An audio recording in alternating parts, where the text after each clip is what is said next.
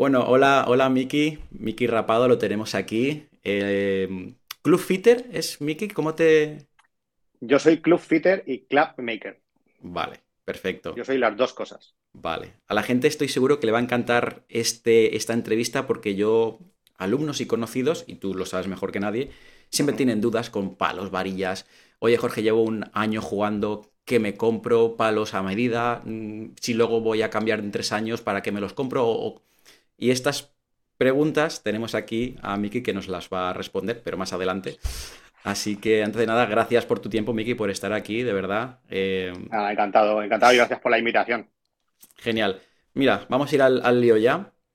Bueno, para los, los, que nos estarán viendo, ya se lo he dicho a Miki, si veis que miro para abajo, no es que no esté haciendo caso a Miki, es que tengo aquí las preguntas en el móvil, entonces pues bueno. Nada, la primera, por si acaso hay gente que en esta, eh, en principio en esta comunidad va a haber gente muy principiante. Em, y la pregunta es, eh, ¿qué es eh, tu caso, que es Club Fitter y Club Maker? ¿Qué, qué significa? ¿Qué haces?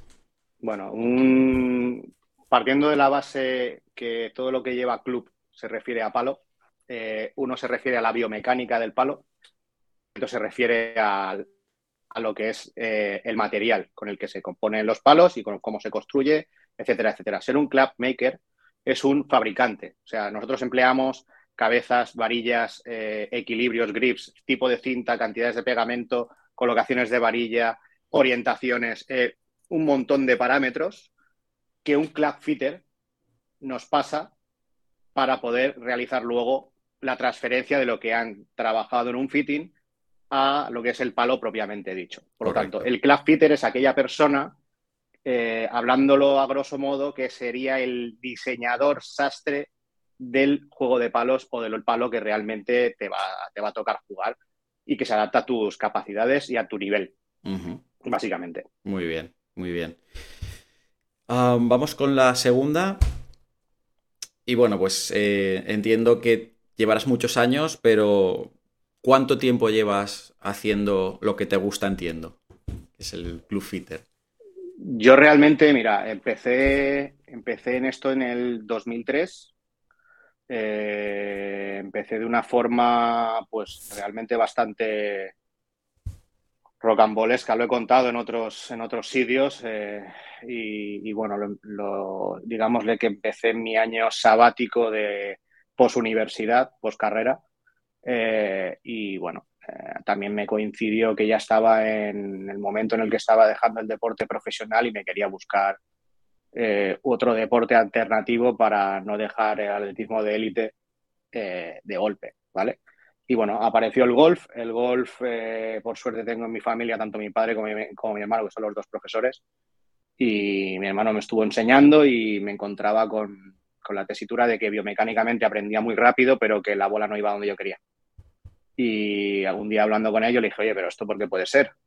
Mi hermano me dijo, hombre, con toda la fuerza que tú tienes y con lo rápido que mueves el palo, a ti los palos estos que tienes no, no te van. O sea, eh, ¿cuál fue el problema? Pues que yo me fui a, las tiendas de golf a mirar si tenían algo para mí y estaba en el mismo problema.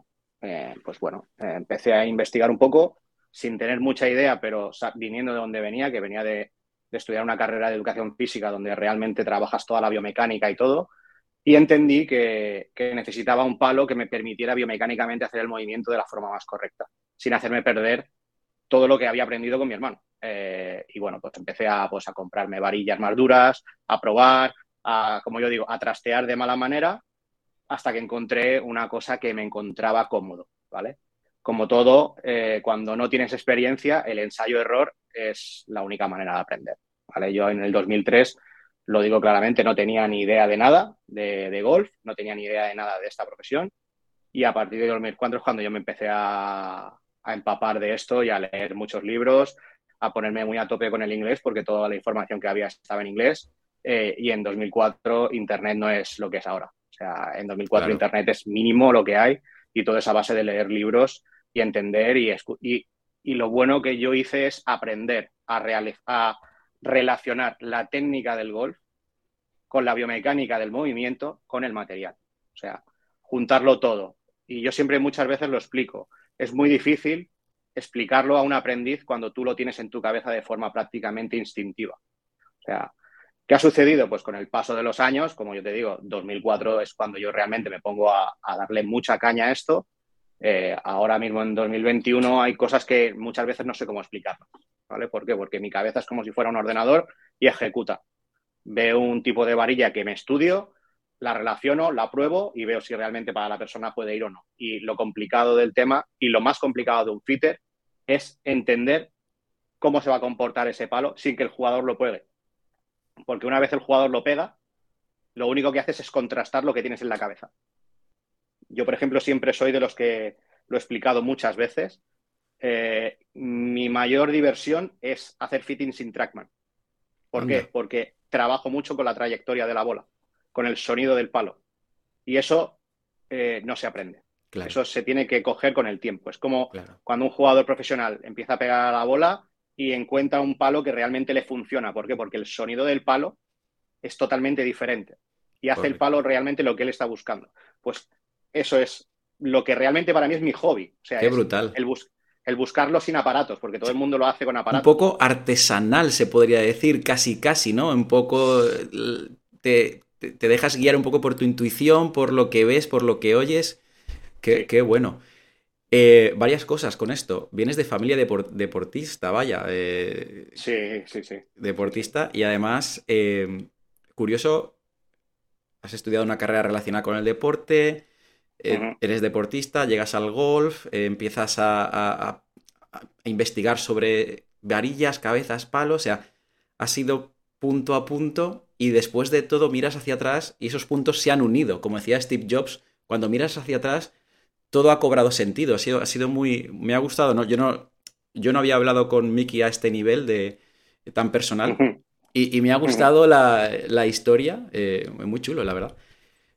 Por cierto, me he hecho una nota mental porque seguramente nos estará viendo gente principiante y el Trackman. Eh, ¿Qué es el Trackman? Mickey, explícaselo tú para la gente. Bueno, para que la gente lo entienda, eh, muchas veces cuando vosotros os vais a cualquier tienda de golf, que normalmente es más complicado de poder probar un producto en la calle, en, el campo, eh, tienen aparatos de medición. Los, el Trackman, Flyscope, Foresight son aparatos de medición, radares de medición con diferentes tipos de, algoritmo, de algoritmos, ¿vale? ¿Qué, tiene? Trackman es un aparato, igual que Flyscope, que mide proyectiles, ¿sabes? Se diseñó para medir eh, proyectiles balísticos, por lo tanto, están midiendo un proyectil. Foresight, en cambio, se diseñó con un algoritmo el cual te leía el impacto y a través de eso te genera unas fórmulas para darte los spin, el spin, el ángulo de ataque, eh, todos los parámetros que realmente necesitas para un impacto, pero que yo en este caso, por ejemplo, soy de los que soy un poco más detractor de, ese tipo de aparato a la hora del fitting. Soy muy, soy muy amante de, un radar balístico a de un radar de medición de impacto, por un motivo, porque el impacto lo va a entender muy bien un profesor, lo va a trabajar muy bien un profesor. La bola, que es lo que realmente ve el jugador, es la trayectoria. Y es, exactamente, tú quieres saber exactamente qué trayectoria va a sacar eh, la bola en el momento del impacto, etcétera, etcétera. Y para que la gente lo entienda, es necesario cuando estás trabajando de forma indoor, ¿por qué? Porque son aparatos que simulan muy bien lo que es la trayectoria de una bola. Claro, efectivamente. Vale, eh, esta era creo la segunda pregunta. La tercera, casi la has respondido la tercera pregunta, que era, pues bueno, ¿cómo descubres eh, qué es esto lo que quieres hacer? La has medio contestado antes, un poco investigando, te gusta, pero bueno, si quieres dar algún punto más de, cómo pasas de que te gusta o de que empiezas a investigar esas varillas, esas cabezas que a ti te funcionan, cómo pasas de ahí a decir, oye, pues mira, esto me gusta y quiero dedicarme a esto y quiero hacer, quiero ser bueno en este, en esta profesión. Mira, yo cuando, cuando decido, eh, toda mi vida siempre he sido igual. O sea, soy de las personas que cuando me ha gustado cualquier cosa he intentado buscarme los mejores profesores. Eh, mm, he trabajado mucho para no poder escatimar en ningún euro en mi aprendizaje. Qué bueno. Eh, y yo empecé, empecé investigando mucho en Inglaterra, aprendí de profesores ingleses eh, y luego tuve un profesor americano y un profesor asiático.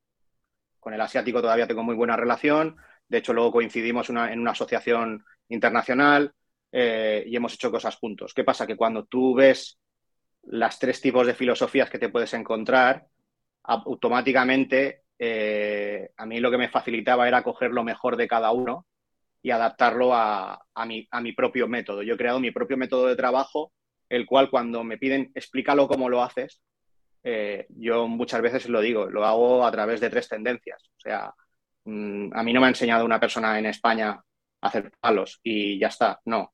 Primero, yo me he equivocado, he visto dónde me he equivocado y he visto dónde han cometido mis profesores sus errores. Y automáticamente he tomado las decisiones de qué es lo que no me gusta y qué es lo que sí que me gustaría hacer. Y cómo lo he llevado a darle mi propio toque personal, al fin y al cabo. O sea, eso es a cómo llego a hacer esto. Claro, siempre digo lo mismo. Yo vengo de una carrera que está, el movimiento está totalmente relacionado. Todos mis profesores eran grandes fabricantes de palos de golf y normales fitters. Ya. ¿Vale?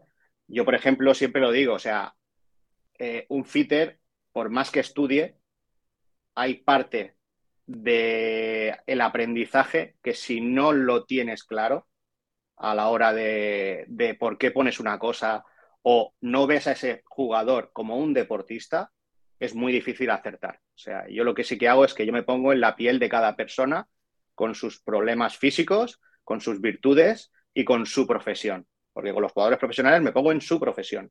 Me pongo en el plan de que juegan 30 semanas al año y entrenan 45 semanas o 46 semanas al año.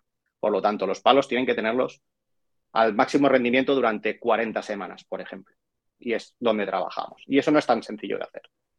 Entiendo, entiendo. Bien. Ah, vale, Miki, me gusta, eh, me gusta sobre todo el punto de tu mentalidad de absorber de tus maestros y darle tu, punto de vista, darle tu esencia. Me, me, gusta mucho, me encanta. Vale, vamos con, con la cuarta pregunta, que, bueno, el que te siga en Instagram, y si no le seguís, yo lo pondré en las notas abajo para que le sigáis porque os va a encantar a Miki. Eh, pero bueno, eh, Miki ha recibido premios a nivel internacional brutales. Yo lo estaba viendo el otro día, madre mía, pues este tío es una, es una eminencia en, esto de, crear palos. Y bueno, la, pregunta es, eh, ¿qué significan estos premios para ti?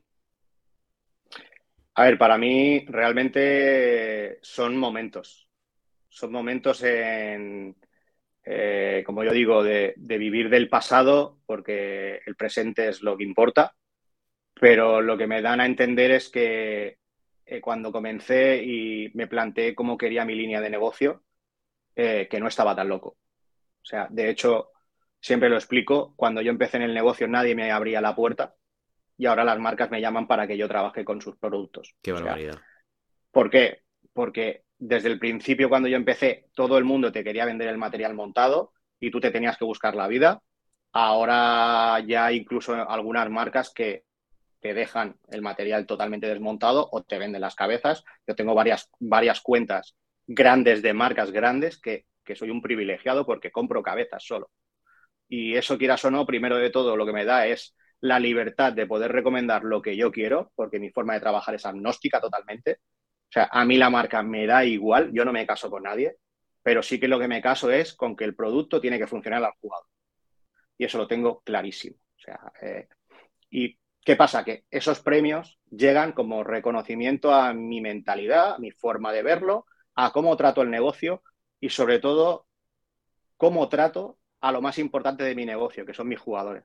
O sea, para mí, el coger el teléfono a las 12 de la noche supone un dolor de cabeza para mi mujer, pero un buen servicio para un jugador. Claro. Y esto es lo que la gente a lo largo de estos años ha valorado. O sea, yo al fin y al cabo no veo al jugador como en muchos, en muchos negocios te pueden ver o en muchos negocios de golf como una persona que entra a una tienda, compra y adiós. No, para mí es lo que siempre digo, a mí no hay nada más que me guste que encontrarme una persona por el campo y que me salude. Sí, señor. Esa es, mi base, esa es la base de mi negocio, nada más. O sea, yo, yo creo buen rollo. Si tengo mal rollo, intento arreglarlo. Obviamente con todo el mundo no vas a tener buen rollo, incluso con empresas con las que colaboro hay veces que, pues, como yo digo, los egos son los, son los que son eh, y, yo intento gestionarlos para, para, mejorar mi negocio y para aprender los fallos, aprender de los fallos de los demás y de los míos propios. Y por eso creo que todos esos reconocimientos llegan. ¿Por qué? Primero de todo porque soy humano. Segundo, porque valoro cada momento y cada instante eh, en el que yo estoy trabajando. Y en tercer lugar, porque las personas que me reconocen son mis iguales, son gente de la profesión. Valoran cómo hago mi trabajo y cómo me desarrollo y cómo crezco. Sí, señor. Bueno, eh, básicamente es esto. Te quería, eh, esta pregunta, por curiosidad hacia mí, que siempre me ha gustado mucho el tema de emprender, quizá no está tan relacionada con el golf, pero tú eres una persona que aquí, eh, a nivel español seguro, eh, has abierto camino en cuanto a la creación, personalización de los palos de golf, ¿no? Tú tenías un sueño grande, fuerte, poderoso, te quemaba por dentro. ¿Qué opinaba la gente de tu alrededor? Y ya no familia, que a lo mejor a veces la familia, pues bueno, te apoya, no te apoya, vale. Pero gente de tu alrededor, eh, porque a veces esta gente como tú, que abre camino, al principio lo que decías, sobre todo marcas, es normal a lo mejor, pues dices, bueno, no te apoyan, pero la gente de alrededor a veces te tachan como de loco, este sueña muy alto, se la va a pegar. Eh, ¿En tu caso fue así también? Mira, en mi caso eh, probablemente me equivoco con la expresión. Eh, en mi caso, la persona que realmente me lanza definitivamente a esto es mi mujer. Mi mujer me dice, deja el trabajo en el que estás, no te gusta. O sea, a ti vienen a verte a la tienda de golf los clientes por ti, no vienen a la, tienda porque es la tienda. Oh, no. Maravilla. O sea, eh, estás perdiendo el tiempo. O sea, estás perdiendo el tiempo y estás perdiendo tus energías. Obviamente, el día que yo tomo esa decisión, eh, pues eh, una parte de la familia me apoya y la otra parte me dice que estoy loco. tengo que reconocer que sí, obviamente, cuando te quitas el colchón y te quitas la zona de confort, pues obviamente te da miedo pero también tuve claro que lo que yo iba a hacer era trabajar al revés de lo que estaban haciendo los demás. Y eso tiene mucho mérito a toro pasado, pero al principio, como yo digo, te da un miedo que no veas. Ahí está. ¿Vale? ¿Qué pasa? Yo cuando empecé con mi propio negocio, yo no veía, eh, yo mi, mi estudio no había nunca ni un palo montado. O sea, mi estudio siempre lo pensé como un quirófano y a los efectos es un quirófano. O sea, si veis fotos en las redes sociales de nuestro taller, de nuestro estudio, son quirófanos. O sea, realmente todo está colocado en su, sitio correcto, en cajones, no se ve nada, no vas a encontrar palos montados. ¿Por qué? Porque realmente queremos que cada persona que entra en el estudio, por ejemplo, vea una, viva una experiencia diferente, algo que nunca ha vivido y que no se espere nada de lo que va a probar. O sea, ¿por qué? Porque es la manera. Es como cuando tú te vas a un restaurante dos estrellas Michelin eh, y yo no me considero un cocinero dos estrellas Michelin en mi trabajo, pero sí que intento que la persona que venga venga a vivir la mejor experiencia de su vida. Cada persona, cada cliente. Y cuando, por ejemplo, monto eh, los fittings que monto en Negralejo, yo acabo el tercer día vacío mentalmente porque son 25, 30 personas, 30, 30 experiencias diferentes y a cada persona se le trata de una manera diferente pero con todos con el mismo fin, de que se vayan contentos. No es fácil, ¿eh? Te digo, no, es, la verdad que mentalmente tiene que ser una, energía, un desgaste energético eh, fuerte, la verdad. Impresionante. Mm, sí. vale, quinta pregunta. Eh, ¿Trabajas o has trabajado o colaborado con, grandes jugadores, eh, confederaciones, etcétera, etcétera? Mm, la pregunta es, eh, ¿cada cuánto tiempo es recomendable hacer un seguimiento del material de golf del jugador? El jugador de, ya hablamos de alto nivel. ¿Cada cuánto tiempo? Hay que, oye, vamos a entrar otra vez aquí a lo que dices tú, al quirófano, a ver qué tal. A ver, yo con los jugadores profesionales intento, cada vez que ellos lo consideran necesario, eh, y si no, una vez al año, en pretemporada siempre. ¿Por qué? Porque van a salir productos nuevos, las marcas, muchos de ellos tienen contratos con marcas y tienen que jugar el producto, pero lo tienen que jugar a su gusto. Hay algunos que ya les ha hecho el fitting la marca, pero luego el material no les ha llegado como se los han fiteado.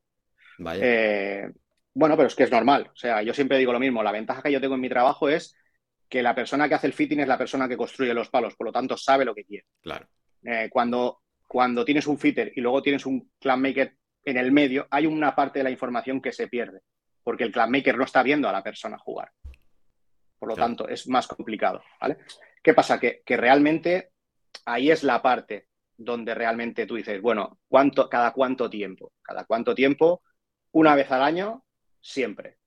Luego, la ventaja que tienen los jugadores profesionales y no las jugadoras profesionales es que ellos cada semana pueden ir al camión y chequear su material. Que todo esté correcto. Las chicas no. ¿Vale? Mm. Las chicas, para mí, tienen ese, ese hándicap. ¿Las chicas no tienen camión del tour? No, no. No. En, el circuito europeo, en el circuito europeo no hay camiones. Yo no sabía esto. Excepto solamente si vas a los grandes, que allí sí que tienes camiones, pero en los torneos regulares, como puede pasar en el circuito europeo de chicos, eh, las chicas no tienen. Por lo tanto, hay muchas jugadoras que, por ejemplo, las que tienen base en Madrid o tienen base en Palma o, les da lo mismo moverse, pues o vienen a verme o se van a cualquier sitio a revisar sobre todo que las especificaciones que fijamos, que yo normalmente se las doy en un papel, que todo esté correcto, que no haya ninguna alteración para que luego no tengan que estar haciendo compensaciones innecesarias. ¿vale? Eh, eso en un jugador profesional es muy importante. Para mí es lo que yo digo. Si tú, tu propio material de trabajo, no lo tienes cuidado, ni lo tienes controlado, tienes un problema. Otra cosa es, me ha llegado tal material, no estoy nada cómodo, necesito acomodármelo porque tengo el contrato, tengo que jugarlo, etcétera, etcétera. Vale, mi trabajo es ese, o sea, es buscar ese confort y buscar el haberme ganado la confianza durante todo ese tiempo y en que ellos digan, oye, toma, házmelo de siempre. Claro. Perfecto, ¿vale? En un jugador amateur, normalmente, yo siempre lo relaciono con los niveles, ¿vale? Y con los niveles, sobre todo, son por las edades. Un niño depende del crecimiento. Si es un buen jugador y crece, está en proceso de crecimiento, no es lo mismo un niño de 12 años que un niño de 14 que un niño de 16. Por lo tanto, cada año, año y medio hay que revisar no que las varillas hayan quedado blandas, que eso suele pasar muchas veces, sino que el crecimiento no haya hecho que la postura haya cambiado. ¿Vale? En un jugador amateur, pues, como yo digo, el que le gusta el golf va a estar un poco más encima, el que lo tiene como un hobby le va a dar igual. Correcto. al que le da igual es el que luego cuando le haces los palos a, medida realmente te dice, ¡buah! Es que no tiene una mejora brutal. ¿Vale? Claro. Y donde, y donde lo ves muy claro, sobre todo son en los jugadores totalmente fuera de los estándares. Jugadores de metro 95 o jugadores de metro 60 que te dicen, es que esto no es lo mismo que cuando luego me compro la tienda. Lógico. no tiene nada que ver. Claro. ¿Vale? Pero bueno, básicamente es eso. Oye, una pregunta rápida. ¿Estos padres que compran palos medio metro más largos de lo normal para sus hijos porque ya crecerán? ¿Cómo, cómo lo ves tú? Palos que ves que casi es más alto que el chaval y dice, no, pero bueno, ya crecerá y les vendrá bien. Destrozo total, ¿no? Entiendo. El, problema que hay es que estos padres lo hacen con la mejor voluntad del mundo. Pero lo que no se dan cuenta es, eh, si tu hijo juega al fútbol, ¿le vas a comprar los zapatos tres estrellas más grandes? No, no, porque se va a jorobar los pies, le vas a tener que poner plantillas, etcétera, etcétera.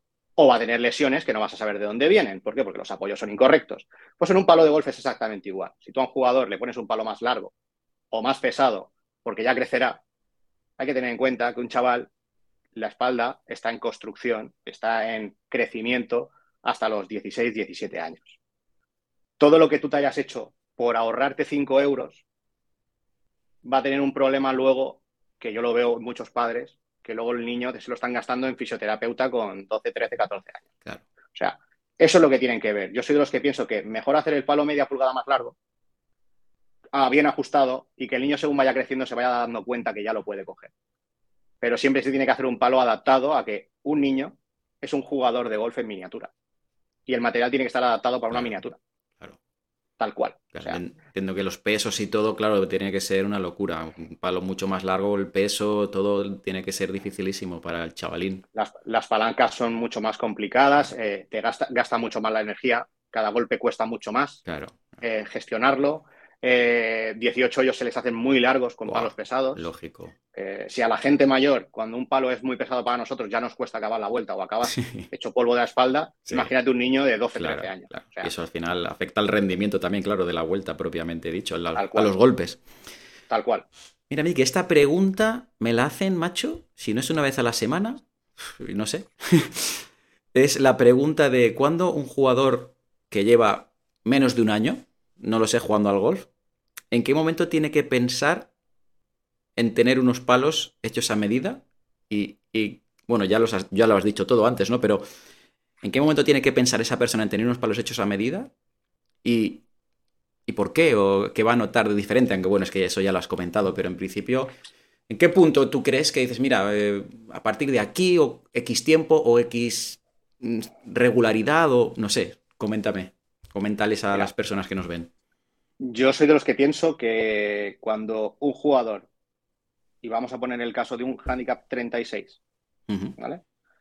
Eh, es capaz de irse al campo de prácticas y de cada 10 golpes pegar a la bola con su handicap 36 entre 4 y 5 golpes más o menos correctos, eso quiere decir que el swing más o menos es repetitivo, es el momento correcto. O sea, ¿por qué? Si encima yo busco un palo que esté mucho más adaptado a mí físicamente, que no esté haciendo, pues como le pasa a muchos jugadores, me he comprado esto en internet, eh, no sé qué, porque eran baratos y no sé cuál. Eh, que el grip sea del tamaño que me toca, el largo del palo sea lo que me toca, la varilla sea lo que me toca. Eso ayuda a mejorar exponencialmente a un jugador de handicap 36 el aprendizaje. Y sobre todo, donde realmente creo que muchos profesores tienen que cambiar el chip es en no vernos como una amenaza, sino vernos como una ayuda. Nosotros ayudamos a que ellos puedan dar más clases. ¿Por qué? Porque si el jugador el material lo tiene bien adaptado y disfruta, lo lógico es que quiera aprender más y que quiera dar más clases. Eso es lo normal. Cuando tú ves a un jugador que está luchando con el material, puede pasar dos cosas. Yo decido que es mi hobby y ya no me estoy entreteniendo con este hobby, lo dejo. Segundo, eh, estoy jugando, estoy practicando un hobby, me hago daño, me lesiono, también lo dejo. Sí. ¿Queremos esto? Pues. Sí, qué bueno, qué bueno. Me lo voy a apuntar porque de hecho tengo alumnos que comparten palos, marido y mujer, tallas totalmente de altura diferentes, fuerzas diferentes y dices, por, por 4 euros, o sea, por poco dinero, macho, no sé, pero bueno. Sí, Luego, luego, hay otra cosa. Eh, por desgracia, eh, nosotros a nivel de nuestra página web, la gente lo puede ver. O sea, nosotros los precios que tenemos construidos a medida son exactamente los mismos que te encuentras en una tienda. Por lo tanto, unos palos de golpe a medida no tienen por qué ser más caros que en una tienda. Obviamente, cuando te haces un juego de palos con unas varillas personalizadas para ti, adaptadas para ti, puede ser que sean el precio de una tienda o puede ser que sean un poco más caros. Pero cuando te digo un poco más caros, estamos hablando que a lo mejor puede haber una diferencia de 200 euros. Claro. Si tú los palos no te los vas a cambiar a lo mejor en 7, 8 años. Claro, exacto. Exacto. Me explico, o sea, muchas veces pensamos un poco a corto plazo en vez de a largo plazo. Y este es el error. Sí, señor. Por cierto, ahora que dice Miki, dejaremos eh, la web, eh, redes sociales, todo para que echéis un vistazo. Vais a ver que mm, literalmente son palos a medida, en plan, yo he visto de todo, con banderas de, España, ¿no? He visto por alguno por ahí. O sea, eh, lo que estéis, lo que penséis, os lo hace. Lo dejaremos por ahí abajo para que podáis echarle un vistazo. séptima pregunta. Está un poco relacionada con la anterior. ¿Cómo, ¿Cómo afrontas tú cuando te viene tienes la misma eh, manera de afrontar a un jugador de alto nivel, un profesional, un handicap de élite, scratch, lo que sea, y cuando te viene un handicap 20, por ejemplo, ah, tienes haces los, mismos pasos, eh, tu forma de trabajar es la misma, o dices, no, mira, con el handicap 20 es esto y con el profesional hago esto. Coméntame un poquito qué es lo que tú... A ver, realmente la metodología que sigo con ambos es la misma. Lo que varía es el nivel de exigencia que yo le pongo a, la persona. O sea, yo soy una persona que soy muy intenso cuando hago un fitting. Eh, y cuando estoy con un amateur de handicap medio alto, le insisto muchas veces en qué es lo que estás trabajando con tu profesor para recordárselo durante el fitting, para que intente estar lo más concentrado posible. ¿vale? Con un jugador profesional hago lo mismo, con la diferencia que ellos saben si se está moviendo bien o no, o si sienten el palo que les permite hacer eso bien o no. ¿Vale? Obviamente, con un jugador profesional vas a buscar el objetivo, como yo digo, el objetivo básico. ¿Qué es lo que quieres con este palo? ¿Qué es lo que quieres hacer? ¿Para qué vas a destinar este palo? ¿Cuál es el objetivo con el que quieres jugar este palo? Por ejemplo, madera 3. No es lo mismo una madera 3 jugada en Europa que jugada en Estados Unidos que jugada en Asia. ¿Por qué? Porque los greens no son exactamente iguales. Los greens en Asia suelen ser greens muy duros, muy rápidos, por lo tanto necesitamos que la madera salga muy alta, con mucho spin para poderla frenar. En, cambio, en Estados Unidos tiene que ser un vuelo medio alto, pero ¿por qué? Porque los greens son un poquito más blandos que en Asia, pero son duros igualmente. Y en cambio en Europa es todo lo contrario, suelen jugar campos donde los greens son blandos y las calles normalmente no suelen ser lo rápidas que pueden ser en Estados Unidos o en Asia. Por lo tanto, para que veáis un poco la diferencia, un mismo palo se puede trabajar para tres circuitos. En este caso, yo a los jugadores amateurs lo que les digo es, ¿tú qué campo juegas? ¿Cuáles son las condiciones de la hierba con la que juegas? ¿El campo es pesado? ¿El campo es duro? Eh, ¿Cómo son los greens? ¿Cómo son las calles? ¿Cómo son los banques? Etcétera, etcétera. ¿Para qué? Para poder tener la máxima información posible para empezar a trabajar y crear el boceto de cómo va a ser el juego de palos. ¿Vale? Que se adapte para su forma de jugar y para el campo en el que juega y los campos a los que va a jugar. ¿Vale? Eso más o menos es lo que se hace. Y con los jugadores profesionales, pues es lo que te digo, siempre hay algunos palos que sabiendo qué torneos van a jugar, pues oye, necesito jugar el British, pues el Blaster, en vez de tener 8 de bounce, lo necesito que tenga 12. Claro. Vale, perfecto. O sea, eh, en un 60 grados, por ejemplo, porque necesito que el palo, pues como el, suelo está muy duro, pues oye, necesito un palo que me rebote menos o, o, hay jugadores que prefieren que el palo rebote más, que pase más fácil, etcétera, etcétera. Esos son palos específicos. Pero la bolsa en global se trabaja igual. Lo que pasa es que la exigencia... Claro, no es la misma, claro no es la misma. Yo también lo digo, un fitting con un jugador profesional, yo puedo estar como cinco o seis horas trabajando hasta que acabamos una bolsa. Yo con un jugador amateur, cuando hago un fitting de tres horas, el jugador amateur te pide que por favor paremos, porque normalmente no todo el mundo aguanta esa intensidad, pero realmente luego se dan cuenta que lo que hemos hecho es eh, poner en situaciones de campo, por lo tanto, el, que tiene el cansancio que tiene en el campo. Y al final ve que los palos funcionan estando cansado. Qué bueno. Es el objetivo. Qué bueno, muy bueno. Me gusta. Vale, vamos a pasar a la pregunta 8. Y justo ahora la has comentado por encima, pero la pregunta es, eh, ¿cuántas horas te lleva confeccionar un juego de palos o un palo, que es lo que te pide el jugador, desde que entra ese jugador por, la, por, por tu puerta hasta que se lo envías a casa? ¿Cuánto tiempo tardas el proceso de pues tirar bolas, no sé cuántos, y aquí están esos palos?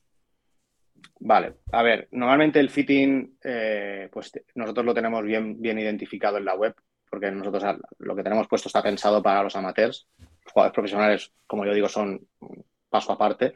Eh, más o menos está fijado en horas de trabajo, ¿vale? ¿Por qué? Porque normalmente ajustar y realizar bien un drive te puede llevar entre 45 minutos y una hora. Tienes que tener en cuenta que, por ejemplo, un jugador va a estar una hora pegando el drive, sin parar. Claro, hasta que encontremos todo el setup correspondiente, se tarda ese tiempo. Incluso hay veces que se tarda menos, hay veces que en media hora lo tienes listo, ¿vale?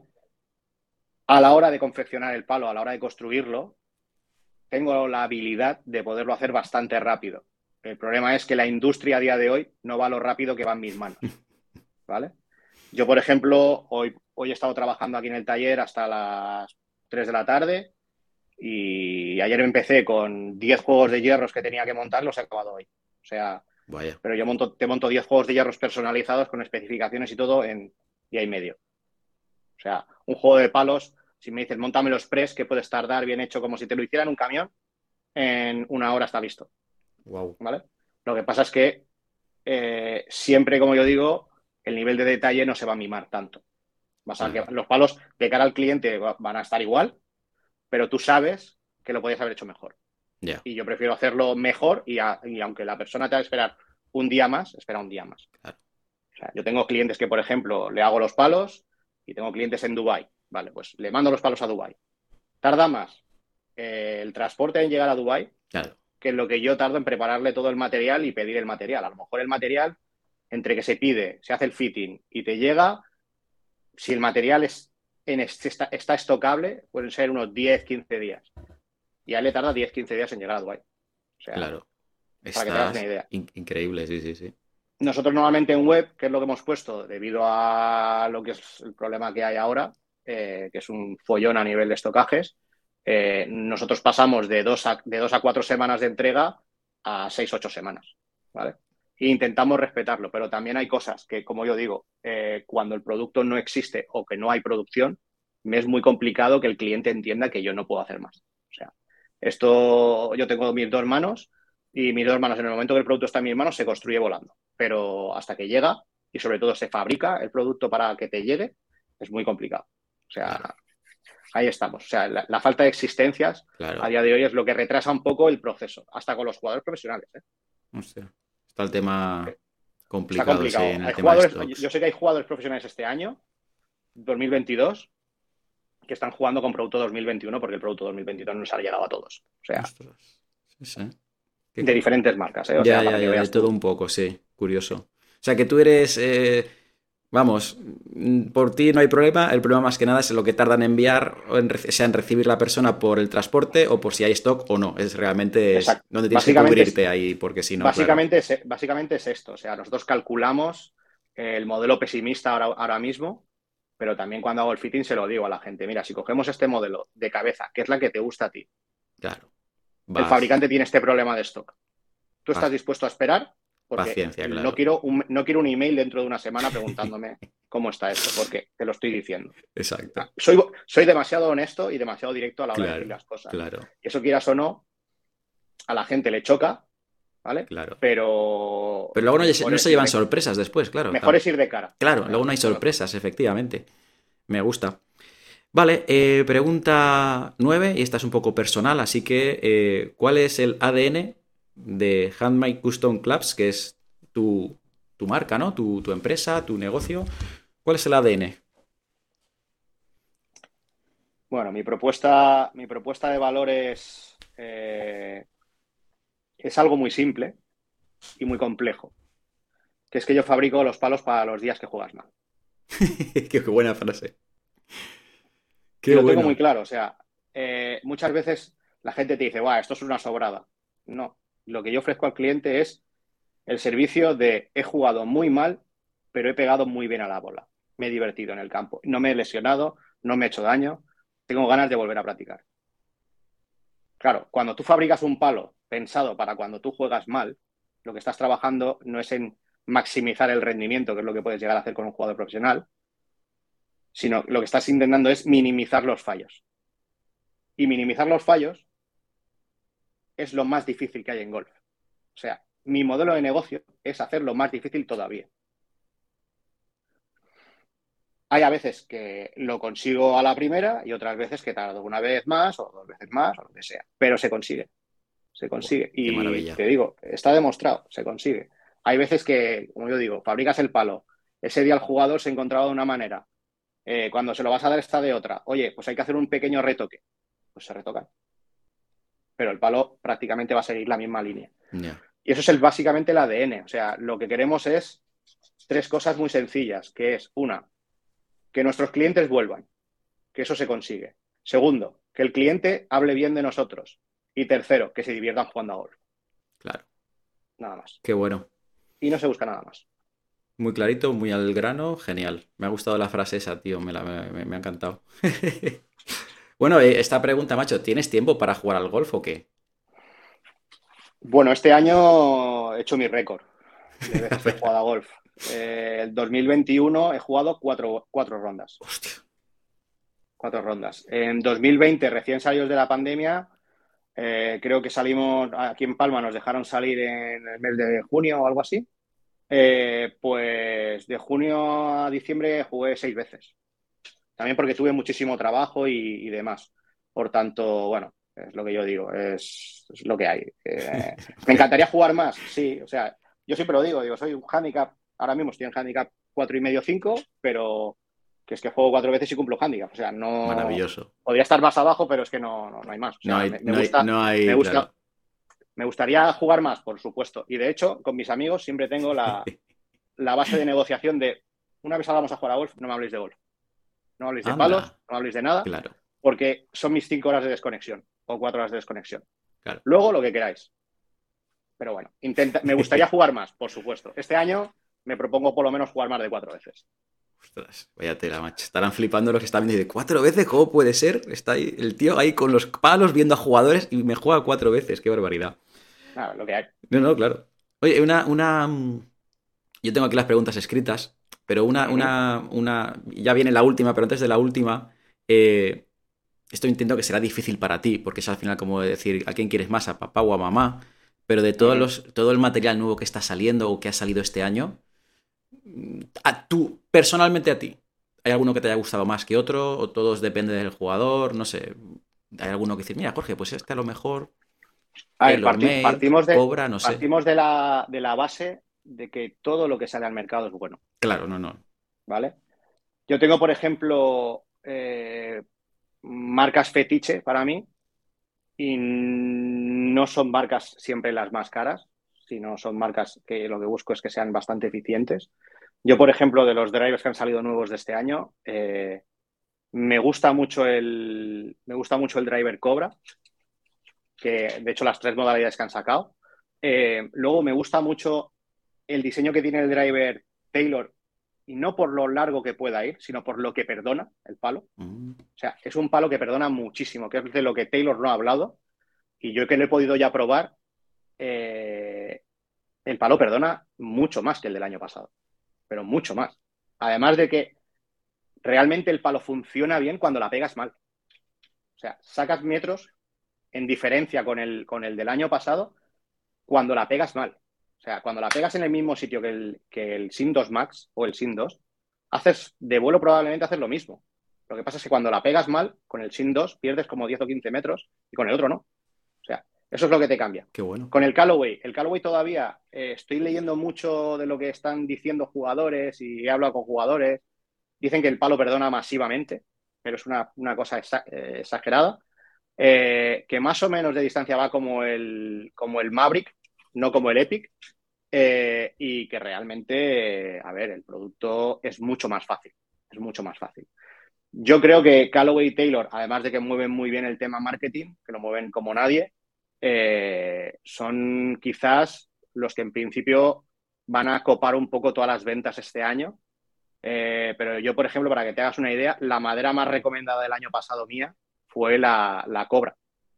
La madera Cobra Rat estándar. ¿Por qué? Es una madera que va larga, es una madera que perdona, es una madera que da confianza, que saca la bola alta, que te genera el spin que tú le quieres generar marcando con el adaptador exactamente la altura con la que tú quieras sacar la bola. Es una madera muy cómoda de jugar. Tal, por ejemplo, la madera de calle de Taylor Bay del año pasado era bastante más difícil, porque era de cara más ancha y un jugador bueno la veía demasiado grande.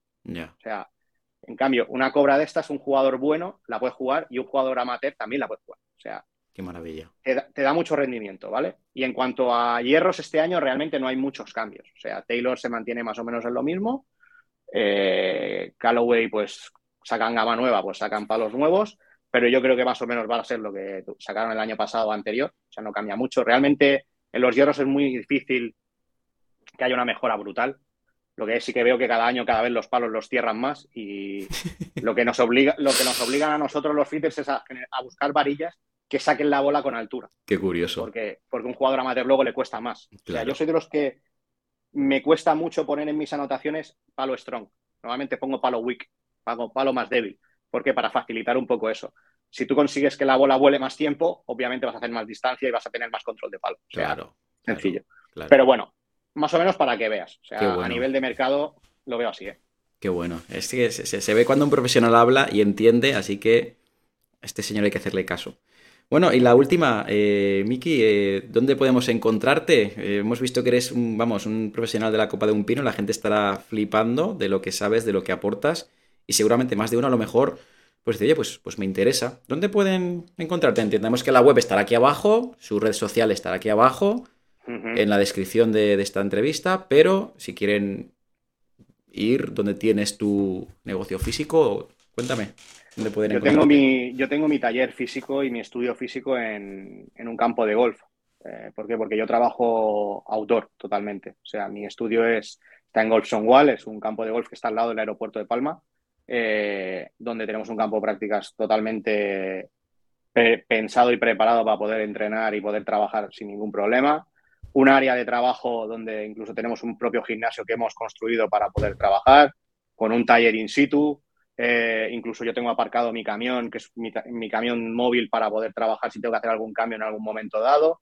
Una sala de visionado para poder analizar según qué cosas, si está, viene un profesional para trabajar con el profesor, que muchos de ellos vienen con su entrenador, etcétera, etcétera. Ahí esto es mi sitio donde estoy físicamente, prácticamente, como yo digo, de diario.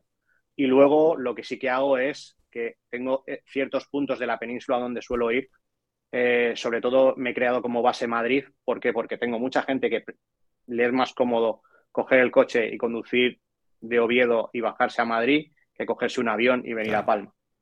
Por lo tanto, trabajo en el, en el Club de Golf Negralejo, que es un campo de, nueve hoyos, eh, largos y cortos, pero que tienen una zona de prácticas brutal, con top tracer por todas las estaciones, dos pisos, un campo súper bien comunicado en Madrid. Lo bueno que tiene es que está a las afueras de Madrid, está en Rivas, muy accesible, con un parking cómodo, por lo tanto llegas, a parcas y te pones al tema.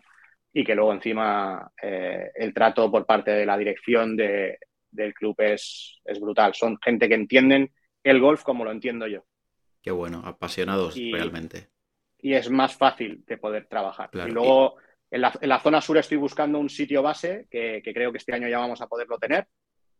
Pero bueno, que, básicamente fijo Madrid y Palma, que para mí son los sitios. A través de la web reservan el fitting si lo quieren y, Exacto. y em, se pone todo en marcha.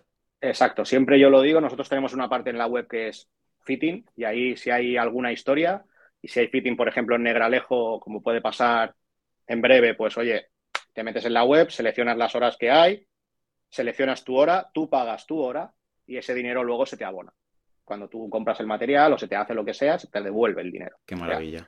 que lo que hacemos es darle a la persona que viene el privilegio de estar trabajando conmigo solo, sin molestias. Una hora, dos horas, lo que haga falta. Qué bárbaro. Y lo mejor de todo, sin público. Claro. Qué maravilla. para mí eso es, eso es lo pagado. Tú y él ahí a lo vuestro. Muy bien. Espectacular, Miki. Me ha encantado. Wow, la verdad me ha encantado todo. La forma de trabajar, tu, mentalidad y, la historia de, cómo empezó todo. Ha estado genial. Yo ya aquí he terminado. Eh, tú ahora cerrarás la entrevista diciendo lo que tú quieras, como el típico minuto este de, los políticos cuando hacen la entrevista. Yo ya me voy a callar, solo darte las gracias, de verdad. Entiendo que eres una persona súper ocupada me ha encantado, yo te sigo por redes sociales y, yo lo que veo me mola un montón. Y para mí ha sido un honor tenerte, tenerte aquí. Eh, y nada, despídete lo que necesites. Bueno, primero de todo, pues, oye, gracias por la invitación. Espero que todos los que han escuchado la entrevista, pues, hayan aprendido un poquito. Eh, se den cuenta de que el trabajo que desempeñamos gente de mi profesión y sobre todo lo que, hago, lo que hago yo a nivel de trabajo no es un trabajo sencillo que te lo puede hacer cualquiera, eh, que obviamente no vas a conectar con todo el mundo igual, pero al fin y al cabo somos profesionales y vamos a intentar conseguir lo mejor. Yo en mi trabajo intento conseguir lo mejor. La persona sea alta, baja, simpático, antipático, me da igual. Siempre voy a intentar que la persona salga satisfecho. Y nada más, o sea, realmente aquí cualquier persona que quiera contactar conmigo, soy bastante sencillo de contactar. Si me escribís un email, os lo agradezco. Si me escribís un WhatsApp a través de la, de la web, también lo voy a contestar, a no ser que lo conteste otra persona de los que llevan, de los que trabajan conmigo. Pero si es un tema que lo tengo que contestar yo directamente, me lo van a decir, lo voy a contestar yo. Por tanto, soy una persona súper accesible. Eh, obviamente, sí que pido disculpas si tardo muchas veces un poco más de tiempo en responder, porque no todos los días enciendo el correo electrónico y lo leo, pero también es, lo que digo. O sea, estoy encantado de ayudar a la gente y, nada, que el que quiera vivir una experiencia de Hammy Custom Clubs solo tiene que, escribirnos y apuntarse a ella. O sea, que no hay nada más. Qué grande eres. Pues nada, Miki, muchas gracias. Lo dejamos aquí. Hasta luego. pues nada, nos vemos. Muchísimas gracias.